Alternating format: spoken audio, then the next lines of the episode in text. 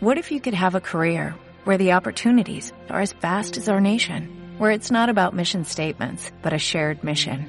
At U.S. Customs and Border Protection, we go beyond to protect more than borders, from ship to shore, air to ground, cities to local communities. CBP agents and officers are keeping people safe. Join U.S. Customs and Border Protection and go beyond for something far greater than yourself. Learn more at cbp.gov/careers. Podcast Millennium. Porque todo está cambiando y muy rápido. Porque hay nuevas maneras de contar y de decir. Porque la línea que separa lo público de lo privado es difusa y las ideas y emociones corren vertiginosas, dando sentido e intensidad a nuestras vidas. Porque todo tiene que ver con todo, nos metemos en la vida de los otros. Se me escapan las palabras,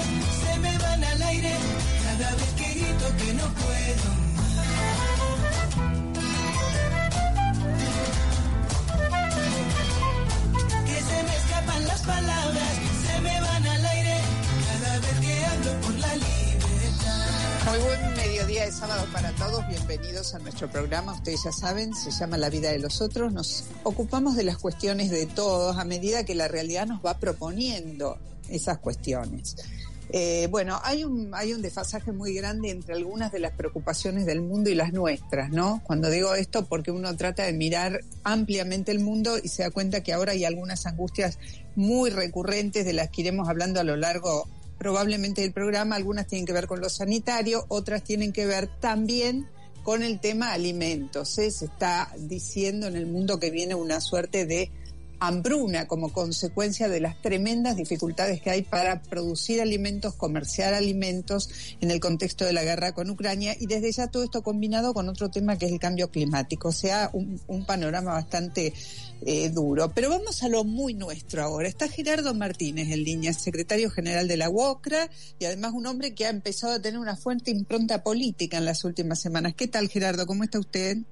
¿Qué tal? Buen día, Mónica. Muchas gracias por llamarme y bueno, sí, la verdad que eh, estamos todos con mucha incertidumbre, tanto por lo que sucede en el mundo, como muy bien lo dice usted, el impacto que va a haber en todo el sistema alimentario, que ya se habla en los principales países de Europa que va a haber falta de, de, alimentos y bueno, y también esto repercute, por supuesto, en ondas expansivas a la región en vía de desarrollo, o sea, toda nuestra región, tanto a, a África como a parte de, de, de, Asia, ¿no? Así que bueno. Bueno, ahí, ahí entramos, ¿no? Ah, bueno, teje, primero vamos por parte. Ayer hubo un acto que armó, vamos a hablar de este tema alimentario que tiene que ver con lo que ocurrió también ayer, porque el presidente arrancó el día, un día que venía como soñado para el presidente, porque la UOCRA le armó, esto se lo estoy contando yo a mi audiencia, un acto en el cual de alguna manera era un respaldo muy fuerte para el presidente, o por lo menos ese era el, uno de los objetivos, eh, al que se convocó a, un, a, a, gobernadores, a intendentes, a gente del Frente de Todos. Arrancó la mañana hablando de posibles retenciones al, al campo. Para, y después sí. de esto, esto lo estoy contando yo y ahora le voy a dar la entrada a, a Gerardo Martínez, que vivió el día al lado del presidente ayer, y después todos los ministros salieron a desdecir este argumento que, a ver, no pretendo que lo analice Gerardo Martínez porque es un, no, no está dentro de su área, pero es bastante contradictorio. Ahora, cuando llega el presidente al acto, ¿con qué espíritu lo encuentra antes de regalarle la lapicera, digamos? bueno, no, en principio este, nosotros organizamos el acto teniendo en cuenta que la industria de la construcción es madre de industria, acá hay en todo el mundo, teniendo en cuenta los potenciales que tiene Argentina para salir de los problemas estructurales que venimos arrastrando desde hace mucho tiempo, entre ellos la pobreza, la desocupación, la informalidad, indudablemente la única manera, por lo menos que conocemos sensatamente, para resolver estos problemas, más allá del sistema de protección que pueda social que pueda generar el Estado, es que necesitamos de que haya crecimiento, inversión, producción y trabajo. Es decir, Ahora, mi, esa... claro, la idea de apuntar al presidente, su, apuntalar al presidente seguramente tiene que ver con eso. Mi pregunta es si con estas cosas y estas contradicciones vamos en un sentido o en el otro, porque lo que pasó ayer fue muy extraño.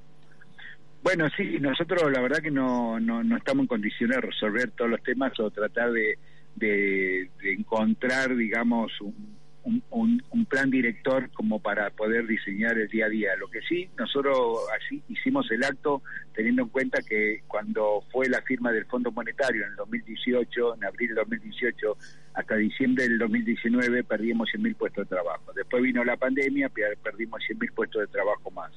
Hoy lo que nos da la oportunidad de decir que recuperamos esos 200.000 puestos de trabajo y teniendo en cuenta todas las inversiones que estamos conversando, ya sea con empresas extranjeras o empresas, digamos, de lo que se llama la capacidad instalada argentina, el empresariado argentino, eh, tendríamos la oportunidad, digamos, el, el próximo año incorporar 100.000 puestos más de trabajo. Y la Ahora, usted nos dice, esto, perdón, tendríamos la oportunidad, tendríamos, me está hablando en potencial, ¿de qué depende sí, que esa por, oportunidad de la política. se ejecute? De la política, porque los actores sociales, que son los empresarios y los trabajadores, nos ponemos de acuerdo fácilmente, como lo hicimos en Vaca Muerta y lo hicimos en, en otros emprendimientos muy importantes. Acá el problema es que la política, sea del oficialismo o de la oposición, tiene que garantizar una instancia de concertación como para dar regla de juegos claras, es decir, para generar confianza, generar seguridad jurídica, es lo que llamamos nosotros política de Estado. Política de Estado es aquella que se que se acuerda más allá, digamos, de, de la instancia propia del partido gobernante en una relación bilateral con las otras fuerzas políticas como para que esa política de Estado perdure más allá del tiempo que Ahora, tiene esa administración eh, Gerardo, política. usted es un hombre del que viene del, peronismo, además de ser el secretario sí. de un gremio tan tan fuerte como es la, la UOCRA. Eh, es cierto que tiene que haber una concertación entre las distintas fuerzas políticas, pero antes tiene que haberla al interior de la fuerza gobernante, que es el oficialismo, porque ayer hubo un mega acto al que no fueron los gobernadores, no fue el ministro del Interior, no fue el gobernador de la provincia de Buenos Aires, no fue Máximo Kirchner, y ahora todos ellos están reunidos en Mendoza hablando del, del año 23, y no está el presidente ahí. Bueno, sí, pero está bueno. Eh, esas son parte, digamos, de lo que es la pluralidad, la diversidad en el debate político. Me parece bien. Cuantas más reuniones se hagan al efecto de consolidar un plan maestro, un plan director, indudablemente la sociedad civil, la demanda, vamos a estar contentos, porque lo importante acá es generar un proyecto con perspectiva. Hoy la sociedad argentina, el sector empresarial, los trabajadores, no tenemos una perspectiva que nos dé cierta seguridad como para decir qué es lo que va a pasar mañana. Mi preocupación, por ejemplo, Mónica, le digo, es cuando un desarrollador privado, que no depende del Estado, o sea, que invierten la plata esa gente, se juntan, arman un consorcio, compran un terreno y hacen un edificio de 20 pisos. Hoy lo terminaron a ese edificio y vendieron todo. Ahora dice, la verdad que con la sensación térmica, con la falta, digamos, de criterio, de perspectiva que me da la política argentina, y yo no voy a hacer un nuevo edificio. Y eso significa 300 puestos menos de trabajo. Entonces digo, eh, eh, lo digo en forma sencilla, porque esto es real lo que estoy diciendo, y es lamentable. O sea, por eso nosotros decimos que hay que provocar un salto cualitativo de la política, para que la política piense en la gente. Hoy hay una discusión del palacio. Eh, quién se queda con oficina, quién se queda con una computadora, quién se queda con un escritorio dentro del oficialismo. Pero eso pasa lo mismo también dentro de la oposición. Entonces estamos mal, es decir, eh, como, como, de, como decimos muchas veces los trabajadores, estamos jodidos si esa es así la situación. Nadie está pensando en las necesidades de lo que significa los problemas estructurales de la gente. Y, la, y lo, resolver la pobreza no es un debate ideológico, resolver la pobreza es generar inversiones, producción y trabajo. No hay otra. Bueno, por eso, por eso es que yo le traía a cuento, con la mejor de las intenciones, de comprender la realidad en la que estamos parados, que es la tarea que tratamos de hacer los periodistas, ¿no? Ir contando de acuerdo a los elementos que tenemos, lo que creemos que va pasando. ¿Cómo puede ser que estén debatiendo de la primera declaración que se hace ahí en Mendoza, donde está buena parte, es que el 23 es nuestro? Yo pretendería que el 22 empiece a ser algo nuestro, porque si no, no sé qué quiere decir el 23 nuestro, vamos hacia el 23. Estamos en el 22, eh, iba a emplear una expresión un poco grosera, pasándonos de hambre mucha gente. No, digo también, yo, digamos, muchas digo, veces, como ¿no es cierto? sociedad. Sí, sí, muchas veces eh, la política, los políticos, todos los dirigentes en general, tenemos un comportamiento muy aislado con respecto a lo que pasa en la sociedad argentina. Yo creo que el que va a dirimir la situación de lo que va a pasar en el 2023, que está lejos todavía, es el pueblo, con el voto soberano. Pero eso se verá. El problema es el hoy ahora. El tema es cómo logramos, porque acá nadie se puede hacer distraído. La situación es como que estamos cerca del abismo. Por lo tanto, es una preocupación para aquellos que tienen que gobernar, como aquellos que quieren llegar a ser gobierno en el 2023. Es decir, no podemos eh, arriesgarnos mucho más, porque el que sufre, más allá de la competencia y el discurso y el relato político, es, son los trabajadores, las trabajadoras, aquel que hoy quiere trabajar y no consigue trabajo, aquel que está pidiendo en un comedor que le den de comer. O sea, esta es la cuestión. Es decir, hay una falta de distribución de la riqueza, falta un criterio sólido que dé sustentabilidad eh, en toda la dimensión, atendiendo de que tenemos un 40% de nuestra sociedad expuesta a vivir en la pobreza. Y tenemos Ahí voy, inflación ahí voy al, de un al tema de- 60%. Sí, perdón, porque a veces hay un poquito de delay ¿no? y me Sí, sí, atropello. disculpe. Eh, eh, usted habló, hay un tema clave ahí, ¿no? Como el tema de la falta de distribución. El presidente y todos hablan de la falta de distribución. El tema que también para distribuir hay que tener que, que Hay distribuir. que generar.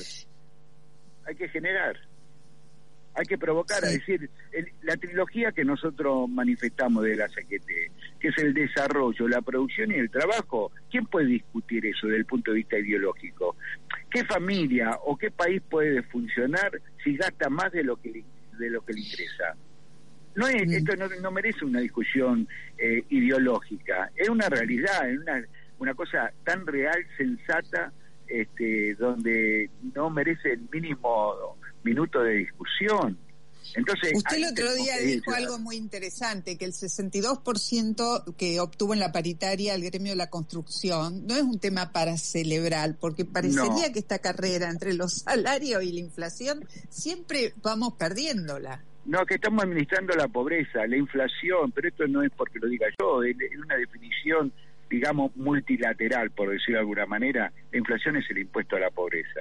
La inflación, digo, esto lo digo yo, es el colesterol malo del sistema económico financiero de la Argentina. Entonces, Mm. eso lo tenemos que resolver. Es verdad que es un problema multifacético.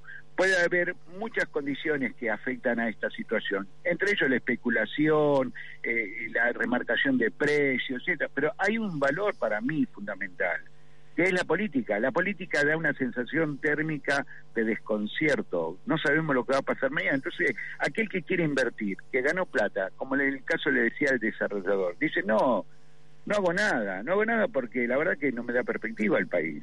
Entonces, esta es la cuestión. Por eso digo que más allá de las condiciones que hacen en el debate sociolaboral entre empresarios y trabajadores, acá la importancia de que la política muestre un salto cualitativo concertando cinco medidas como política de Estado, como para garantizar, pase lo que pase, más allá de los matices político-partidarios, estas cinco medidas se van a mantener más allá de esta administración y son una garantía que genera seguridad jurídica y seguridad en inversión.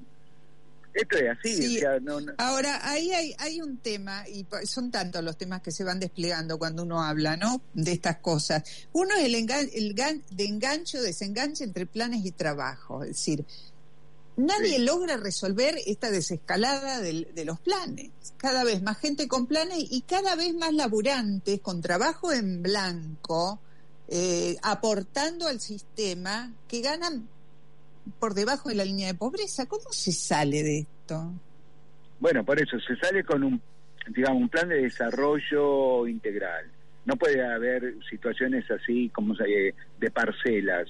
Eh, o se hace un plan que sea integral, que sea un plan quinquenal, porque este problema de la pobreza, el problema lamentable de la tanta familia que está puesto, digamos, a movilizarse para ver que sean atendidos, para, para lograr que tengan los recursos para poder sobrevivir, todo esto es lamentable. Argentina no tendría que estar en esta situación, pero estamos en esta situación. Ahora, resolver esta situación, y esto le digo a los políticos, no va a ser con una fórmula mágica. No va a venir un duende a decir de un día para otro se terminó la pobreza, se terminó la desocupación, Argentina ahora no tiene más problemas.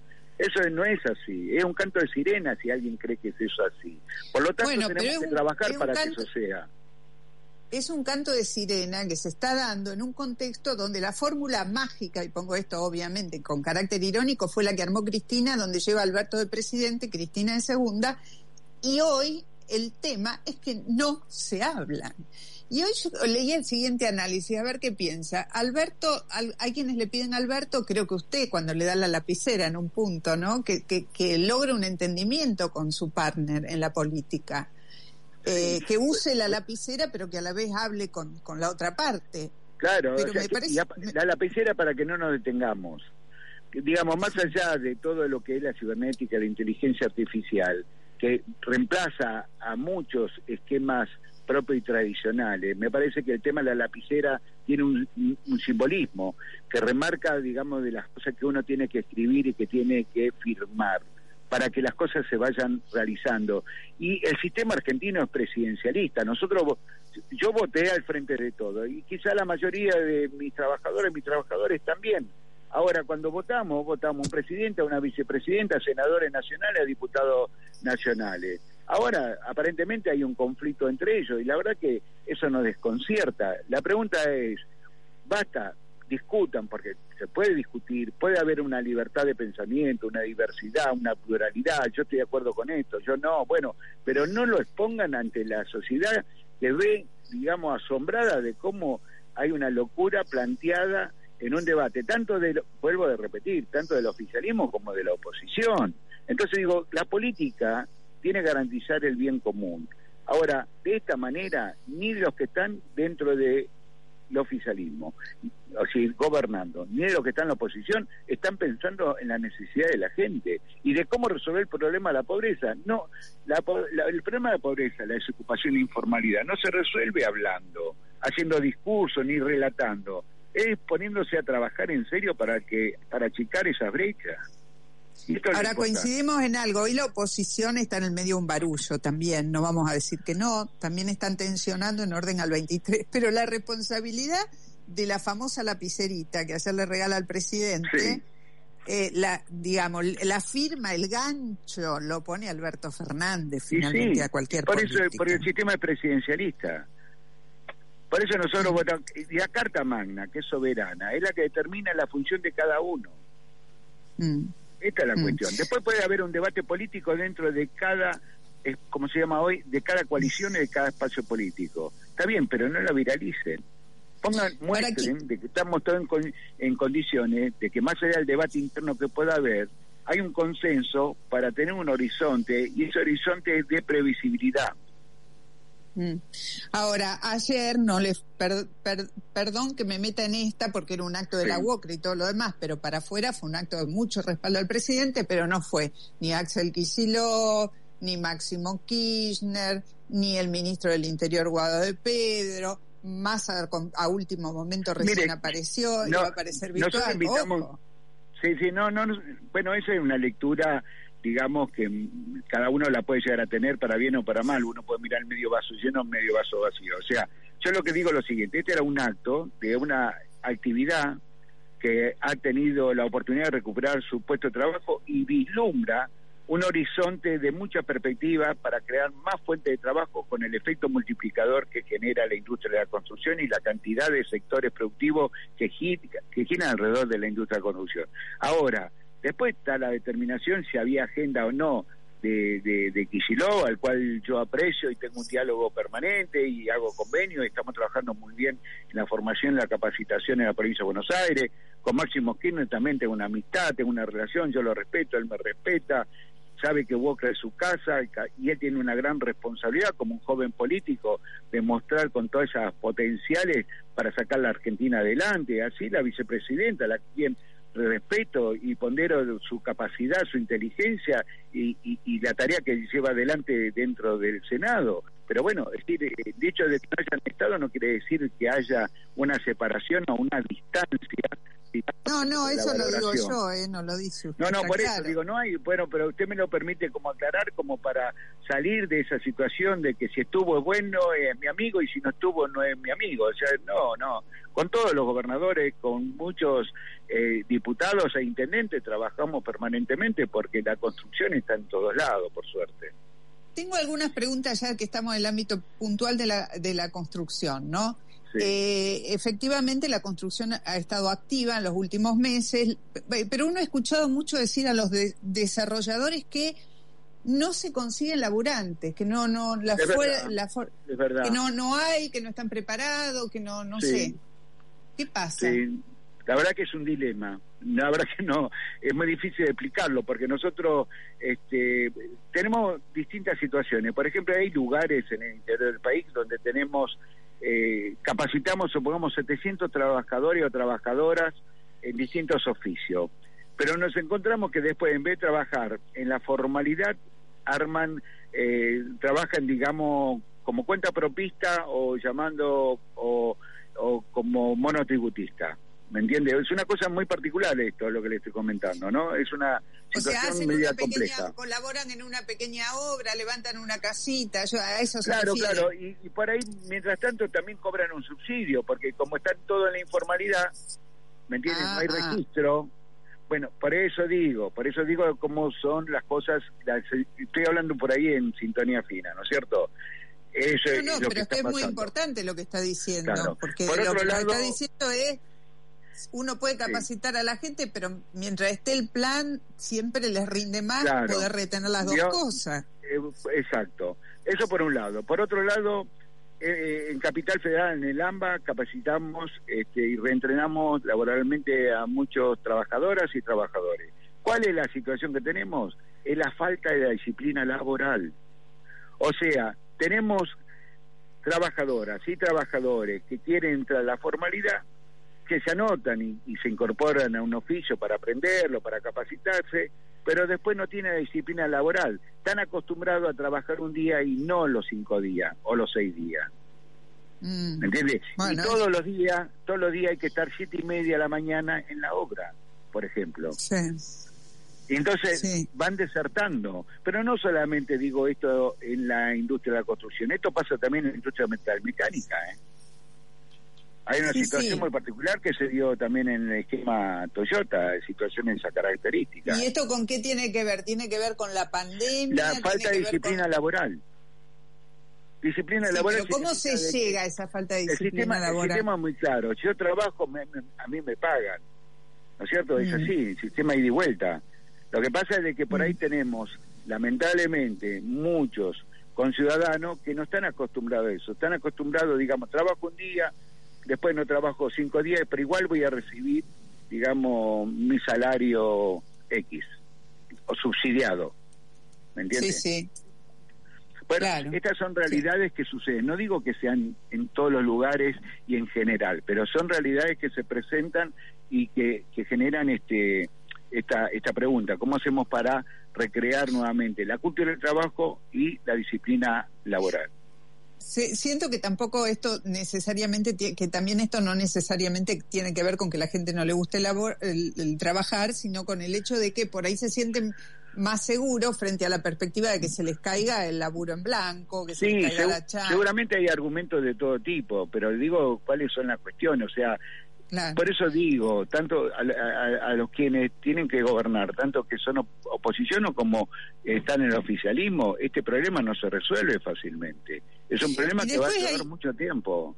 Por Hay eso no nos peleemos, me no mostremos certidumbre, porque esto es lo importante, elevemos la calidad política para que la sociedad en su conjunto crea y confíe que la política es una alternativa y una llave para resolver sus problemas. Sí, hoy la percepción es que la política resuelve el problema de los que se suben a la política y resuelven el problema personal de los parientes, de los amigos, etcétera.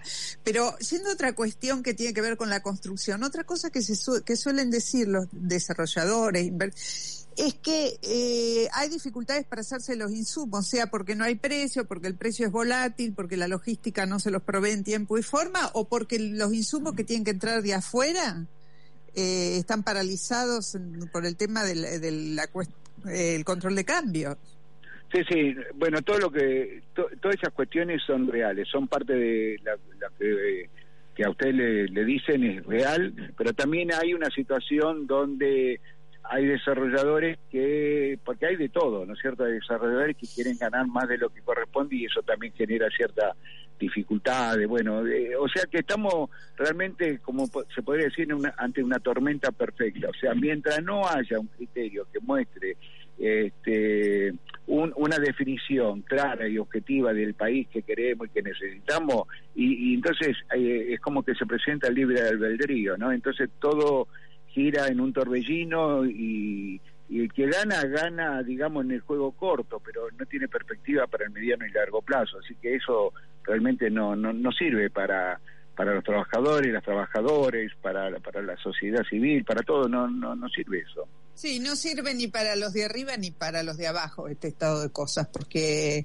el que está abajo vive en la incertidumbre total, el que está más arriba también. O sea, acá no hay lo que lo que de lo que todos carecemos es de una perspectiva de futuro que podamos construir sobre bases ciertas, ¿no? Claro, por eso digo, sin ser, no seamos pesimistas, o sea, lo, lo que queremos nosotros es la reacción porque Argentina tiene mucho potencial para resolver sus problemas. No es un país pobre, un, un país que tiene mucho para ofrecer en alimento, energía renovable, en energía convencional, en minería, es decir, en gasoducto. Es decir, eh, pongámonos a trabajar, esto es lo que decimos, pongámonos a trabajar. Tenemos todo para hacer. Generemos eh, la prontitud y no nos detengamos en ese camino. Después puede haber el debate para cualquier cosa, pero en estas cosas no hay debate ideológico. Hay que ponerse a trabajar y a desarrollar y gestionar. Bueno, eh, ha sido un gusto hablar con usted. Mm, esperamos que, que, tener esta oportunidad unos meses más adelante a ver cómo evolucionan las cosas. Última pregunta, ¿le regaló la tinta también para la lapicera? no, fue, fue un lindo acto y la gente estaba muy muy contenta, las trabajadoras y los trabajadores, de contar con el presidente y fundamentalmente con esa consigna. Los trabajadores queremos ser protagonistas de Argentina, de nuestro sueño, los trabajadores apostamos a la cultura del trabajo y, ponemos todo lo que esté a nuestro alcance para que eso suceda. Así que bueno, lo que queremos es que los que gobiernan nos garanticen ese proceso y que la, la, concertación política nos dé la política de Estado que necesitamos para garantizar una Argentina totalmente diferente. Gracias, eh, Martínez. Eh, muchas gracias. No, muchas gracias. Hasta luego. Muy amable. Gerardo Martínez, el secretario de la Unión Obrera de la Construcción de la República Argentina. Vamos a una pequeña tanda y ya nos metemos de lleno en el tema de la pandemia. ¿Qué está pasando? Hubo unas declaraciones muy fuertes del de, ministro Kreplat. Ya volvemos. La vida de los otros, con Mónica Gutiérrez, en FM Millennium. Tiempo de publicidad en Millennium.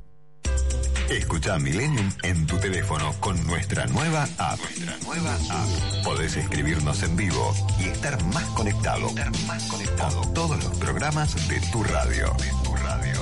Ahora Millennium te acompaña a todas partes. A todas partes. Guinea, concesionario oficial Jeep, Ram, Dodge y Chrysler en Recoleta y Puerto Madero. Avenida del Libertador 500, teléfono 3987-6270 y 6273, Recoleta. Alicia Moró de Justo 1984, teléfono 4315-5004, Puerto Madero. Entrega inmediata, test drive disponible, estacionamiento propio. Contamos con todos los protocolos para tu seguridad. Valorizamos tu usado al mejor precio del mercado tenemos más de 40 años de trayectoria. Tu próximo Jeep está en Guinea. Guinea, concesionario oficial Jeep. ¡Wow! Sinovita, el alimento para mascotas de valor super premium a precio de un alimento común. Sinovita, desde hace 18 años directamente de fábrica a su casa. Sinovita se elabora todos los meses en la planta modelo de San Nicolás y por su ágil sistema de distribución directa es más fresco.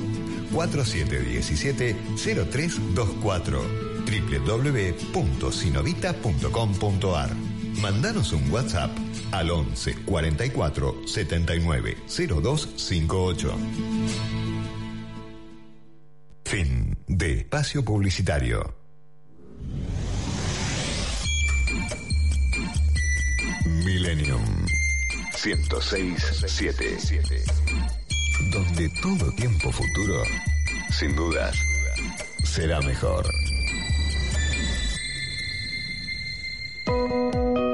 Los sábados de 13 a 14, La vida de los otros, con Mónica Gutiérrez.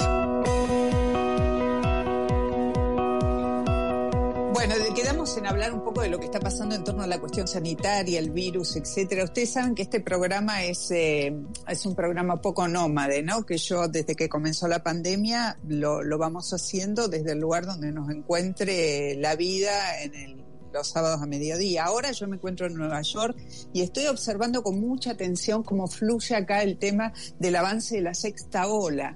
El estado de Nueva York está en, estado de máxima alerta, es la advertencia que ha dado el CDC, pero en la calle no pasa nada. En el sentido, no pasa nada, quiero decir, prácticamente nadie usa barbijos, no hay distanciamiento social, hay oportunidades para, para el distanciamiento porque se han armado nuevos lugares, están muy intervenidas las veredas, las calles, pero prácticamente la gente no ha acatado la advertencia, que no es obligatoria, de volver a algunas prácticas de cuidado personal. Lo hemos llamado a Conrado Stoll porque hoy también hay una, un anuncio que hizo el ministro Kreplat en la provincia de Buenos Aires indicando que acá los próximos meses eh, no van a ser fáciles en relación a la pandemia. ¿Cómo le va, doctor? ¿Cómo está usted? Mónica, ¿cómo estás? Y pensé que decir que me llamaste porque yo nací en Nueva York y le tengo un gran cariño, así que qué, qué lugar tan especial. ¿Y está ahora dónde está? ¿En Argentina? ¿Está en Estados Unidos? Voy, ¿Dónde voy está? para allá, eh, estoy en Buenos Aires, me voy para Boston fundamentalmente en, en dos semanas por trabajo, pero pero déjame que usa Nueva York para transmitir. Está bien la, la- la dicotomía que vos das entre la gente y lo que ves y lo que está pasando objetivamente. Mira, te voy a decir algo raro. Hay una compañía que se llama Kinsa que distribuye termómetros. Termómetros conectados a Internet. Es decir, vos tenés el vos recibís ese termómetro y hay un sistema que se entera qué temperatura tenés.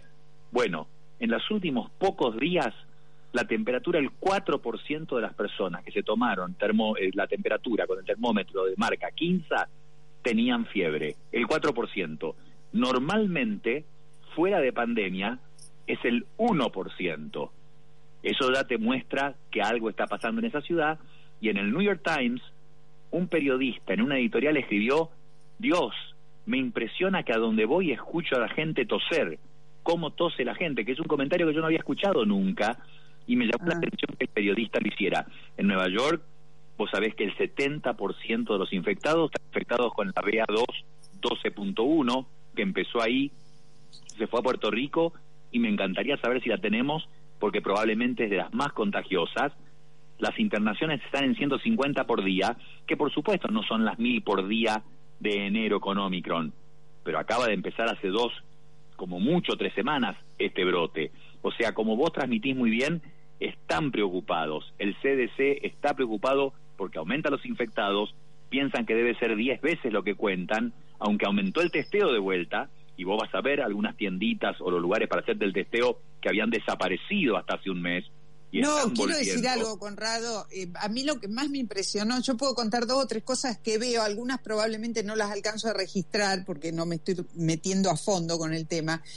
Eh, las tiendas y los puntos donde hacerse el test COVID gratis están prácticamente cada 200 metros. O sea, eh, uno puede testearse en cualquier momento al paso de manera muy sencilla en cualquier lugar. Lo mismo digo para las vacunas, está perfectamente organizado y cuando uno tramita, de hecho yo me volví a, me di mi cuarta dosis hace un par de días, eh, cuando uno es facilísimo, uno se mete en un, en un registro, rápidamente de- elige un lugar, una dosis, una, una determinada vacuna, es facilísimo, todo gratis y sin ningún tipo de requisito. Pero Mónica, lo que decís es espectacular, ¿por qué? Porque hace un mes, un mes y medio, la situación era totalmente distinto.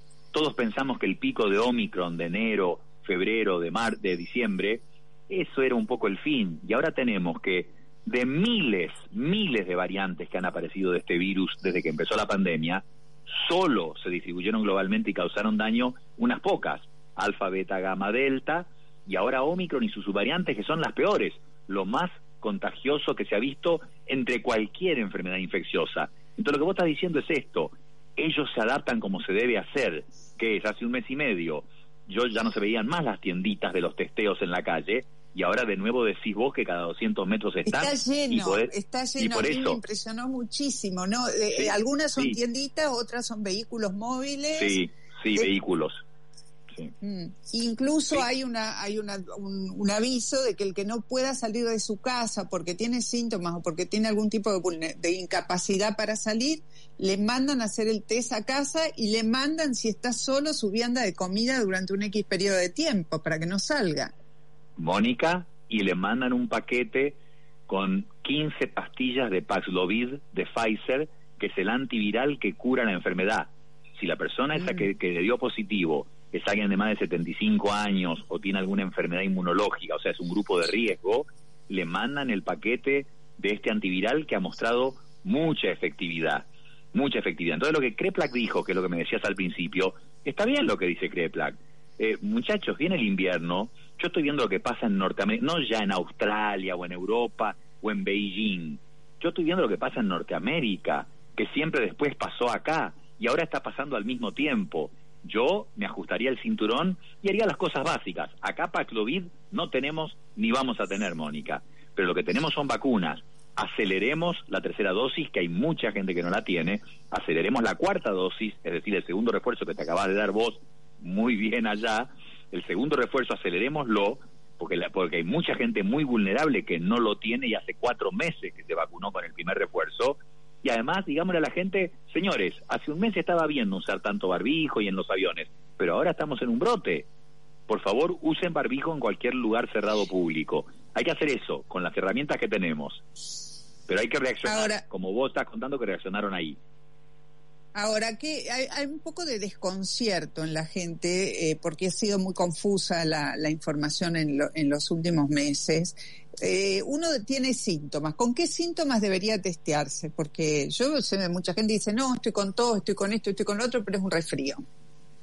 Buen punto. Y lo de la tos que yo te conté, obviamente ahora vos estás en primavera ahí y hay polen y la gente puede tener tos por una rinitis, por un problema de alergia y no por COVID.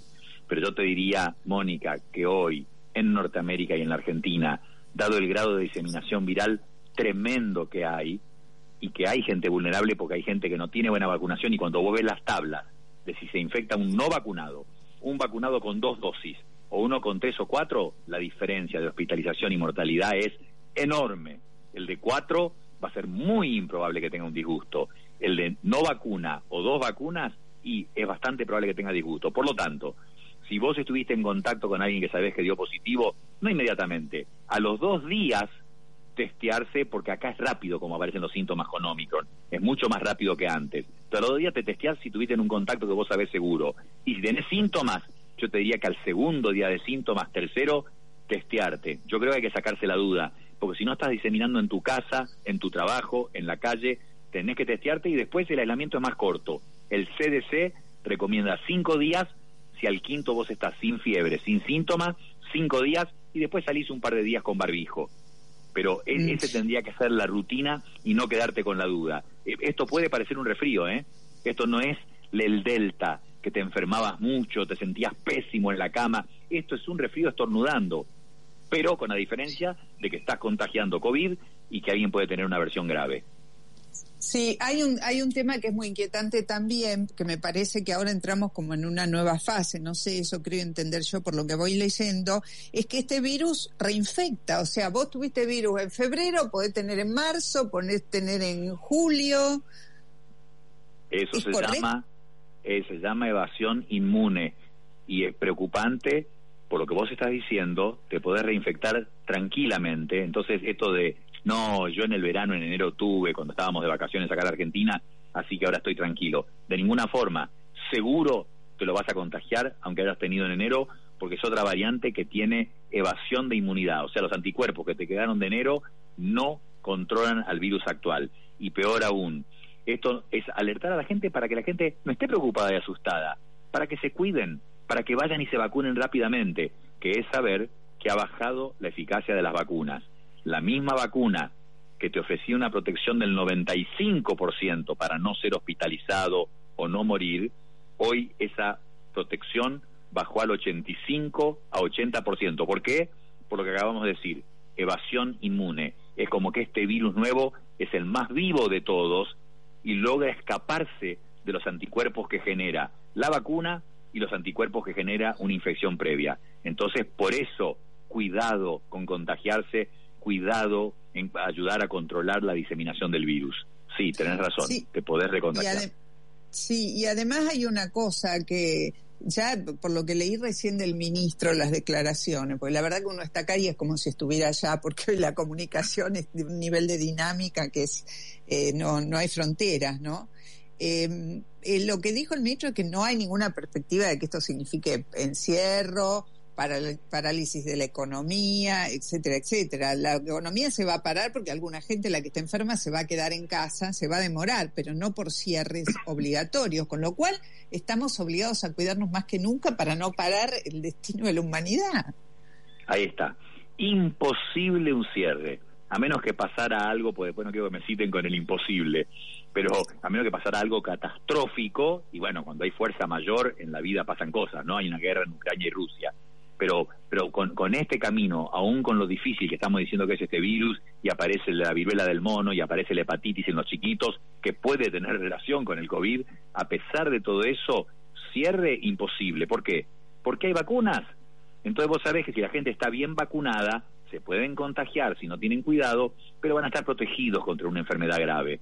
Entonces, cierre te diría que es imposible, por supuesto que yo estoy viendo entre mis colegas médicos mucho ausentismo por los contagios y en general en lo social una cantidad de gente también contagiada y pasó lo de los Martín Fierro que vos sabés, etcétera. O sea, hay mucha, mucha gente que está contagiada ahora, pero no debería bueno, parar. Supimos de, de, Mirta Legrán, a la que vimos espléndida en los Martín Fierro y a los dos o tres días anunció que está positiva, ¿no? ¿Hay mucho asintomático? Eh, debe haber muchísimo. Mónica se dijo que en la primera ola de Omicron, allá en, de nuevo cuando empezaba nuestro verano, cuando empezaba el invierno en Norteamérica, en Europa, se calcula que el 75% fue asintomático. Mónica, yo creo que la gente que se fue de vacaciones a Uruguay, en el sur argentino, todos en Nueva York creen que en Omicron en el invierno, ahora en enero y febrero, se contagió el 40% de la población de Nueva York. Ese es el cálculo. En Estados mm. Unidos creen que el 50% ha estado infectado con COVID. De acá a febrero próximo, Mónica, creen que se van a contagiar 100 millones de personas más en Estados Unidos y por eso ya ya es noticia, ya lo podés leer en varios lugares, la quinta dosis para este agosto, que es el, el otoño de Estados Unidos, preparándose para el invierno, ya están hablando de la quinta dosis. Entonces, la cantidad de gente asintomática ha sido enorme y acordémonos esos, ellos no tienen la enfermedad, pero la contagian. Así que tenés razón, mm. una, gran proporción ha sido asintomático y eso es lo que disemina tanto el virus, obviamente. Y ahora otra pregunta, porque que me, preguntas que me van surgiendo. Yo, yo personalmente me encuentro, me encuentro entre los que fui asintomático en el verano, pero asintomático total, solo me enteré por un testeo de viaje. Eh, la pregunta es, el, denominado COVID persistente o COVID largo, ¿es identificable y en tal caso qué pasa con eso y las personas? Es un tema complicado. Primero que, eh, si bien por supuesto que con la edad hay más riesgo de enfermedad, menos efectividad la vacuna, etcétera, para hacer una anécdota, para hacer una anécdota de color, eh, se reportó una monjita francesa de 116 años totalmente asintomática totalmente asintomática. Vos no puedes predecir y por supuesto que tristemente ha habido chicos de 20 o 25 gravemente enfermos. Pero lo usual es sin duda que con la edad esto se va se va acentuando y, haciendo más severo. Perdóname, ¿me decías lo otro? que, que el, COVID eh, persistente, largo, el COVID largo, el COVID, largo. Acá creo que lo llaman persistente, algunos lo llaman largo. aquel que el que, el que persisten los síntomas más de 12 semanas, esa es la definición. Más de 12 semanas con síntomas, tenés COVID largo, se acaba de publicar una serie larguísima, muy grande, importante, con datos muy fuertes, eh, eh, eh, en que lamentablemente muestra que el 80% no tenían que estar, no tienen que haber tenido una forma grave para desarrollar COVID largo, lamentablemente muestra que dos tercios no tienen que tener enfermedades asociadas para tener COVID largo. Lamentablemente muestra que muchos jóvenes tienen COVID largo. El porcentaje varía muchísimo, entre 3 y 10% de los infectados pueden tener COVID largo y se piensa, una de las teorías es que te quedan fragmentos virales. Pensá que en los chiquitos, lo de la hepatitis es que les han encontrado el virus en el intestino. Con biopsia de intestino, el virus ahí estaba en el intestino intacto. Y en el COVID largo puede ser que haya fragmentos del virus que persisten y es una reacción perpetuada del sistema inmune. El sistema inmune ah. sigue viendo pedacitos del virus, entonces te sigue atacando y ahí viene la fatiga, el cansancio, la niebla mental, la parte respiratoria, más allá de que te pueda dejar un daño en el corazón o en los pulmones, por supuesto, de la enfermedad inicial. Y en el chequeo, en un, en un chequeo regular de aparecen, un, antígenos aparecen, siguen apareciendo los virus o no? No, eh, eh, eh, sí, en, un lugar que se ocupen de esto, hay muchos centros que hacen COVID largo, son equipos multidisciplinarios y van a poder, lo importante es descartar, no, su corazón está perfecto, o no, tiene un síndrome de taquicardia que quedan arritmias después del COVID, o en el músculo del corazón puede quedar algo, o en el pulmón. No te olvides aquel crucero al principio, en, marzo, abril del 2020, en Yokohama, atracó en Yokohama, muchísimos asintomáticos. La mitad de los asintomáticos tenían lesiones en la tomografía que le hicieron de los pulmones, tenían lesiones del mm. pulmón y no habían tenido síntomas. Entonces, el virus muy malo era el, inicial, el original de Wuhan. Eh, entonces, lo que te quiero decir es, en una clínica post-COVID, a la gente la evalúan y van a detectar si quedó una lesión o si de esas cosas que por ahí con el tiempo debería pasar, vemos muchísimo dolor de cabeza, como COVID largo, lo de la concentración y la atención, que hablaron de una epidemia de Alzheimer, yo querría decir a la gente que esté tranquila, que me parece altamente improbable que el COVID pueda generar, precipitar, exacerbar un Alzheimer para nada. Yo creo que sí te puede afectar la concentración y la atención y con el tiempo eso debería mejorar. Lo sabremos mejor cuando pase el tiempo, pero no me imagino que quede algo crónico de una alteración cognitiva. Y el cansancio, bueno, hay rehabilitación progresiva, ejercicio, pero sí, el COVID largo es y va a ser un problema secuela de esta pandemia. Doctor, otro día lo vamos a llamar para hablar de este tema de la viruela del mono, pero como yo tengo tres minutos nada más por delante de programa y lo escuché hablar mucho el otro día de la confianza, de ese valor tan de ese insumo tan básico para una sociedad que es la confianza. Creo que corre también para las cuestiones sanitarias, ¿no? Creo que corre, claro, Mónica, qué bueno que cierres con esto. Yo te dije que nací ahí y toda una infancia sabiendo que una institución es algo sólido, que yo puedo confiar en la justicia. Ya sabemos que todo el mundo por ahí tiene una agenda, pero esencialmente en ciertos países vos confiás en los líderes. O hablemos de acá. Yo quiero escuchar gente sobre todo en la política que define el destino de nuestro país, gente en la que yo diga, creo lo que me está diciendo. El médico, las personas que escuchan al médico, que le creen, que se dan cuenta que ese médico está hablando para tratar de ayudarlos. Se puede equivocar o no, pero está siendo sincero, trata de ayudarlos. Mónica, en la salud, en la política, en la economía, ¿cuál es el factor definitorio? La confianza. Y la gente percibe en quién puede creer. Y algunos de los fenómenos políticos que han ocurrido es porque la gente ve en ciertos políticos que dicen cosas muy fuertes, a veces quizás demasiado fuertes, pero los sienten muy sinceros. De ahí esa, esa popularidad que han adquirido versus los usuales que repiten la historia que la gente no les cree. La gente es inteligente, la gente se da cuenta. Sí, sí, sí, Mónica. La palabra es confianza. La palabra es decir la verdad. Ante la duda, di la verdad. Que la gente te escuche y que crea. Sepan que lo que vos decís en el tema que te pidan opinar vos vas a decir algo para tratar de ayudar a la gente, no para ayudarte a vos mismo. Sí, o, acercarse a lo que uno realmente cree que es la verdad. Uno puede equivocarse, pero pero, pero hacerlo de buena fe, lo mismo sostiene los niveles de confianza. Sí, es todo lo que nos falta acá. Lo que, lo que nos falta acá, por supuesto, que la justicia, la educación, la salud, todo tiene problemas. Lo que nos falta es un tratamiento, una vacunación masiva de confianza. Ahí las ah. cosas cambiarían, pero hay que generarla generarla con gente confiable. Ya lo creo. Bueno, doctor, ha sido un placer como siempre escucharlo. La verdad que yo confío en usted, por eso lo llamamos. Te agradezco por eso mucho, lo me honra. No confío en todos mis interlocutores, pero en este caso debo decirlo. Bueno, doctor, hasta la próxima. Disfruta el viaje. Hasta la próxima y disfruta el viaje. Gracias. ¿eh? El hasta doctor luego, Conrado hasta estaba del otro lado que nos ha ayudado tanto a comprender lo que va pasando en estos ya dos años y medio de pandemia, cuánto tiempo y cuánto quedará por delante. Señores, se terminó lo que se, da, se daba, este programa se llama La vida de los otros, termina ahora. Gracias a Mariano Midaglia, gracias a Marcelo Churba, gracias a Jorge Aguayo en la operación técnica y muchas gracias a la radio, Millennium, por contenernos todos los sábados a esta hora y permitirnos estar en contacto con todos ustedes. Los esperamos la próxima, sábado, 13 horas. Podcast Millennium. As a new Western Union customer, you can enjoy a $0 transfer fee on your first international online money transfer. Send money to your family and friends back home the fast, easy, and reliable way. Visit westernunion.com or download our app today to get started, and your first transfer fee is on us. FX gains apply, not available for credit cards and transfers to Cuba. Services offered by Western Union Financial Services, Inc., and MLS 906983 or Western Union International Services, LLC, and MLS 906985.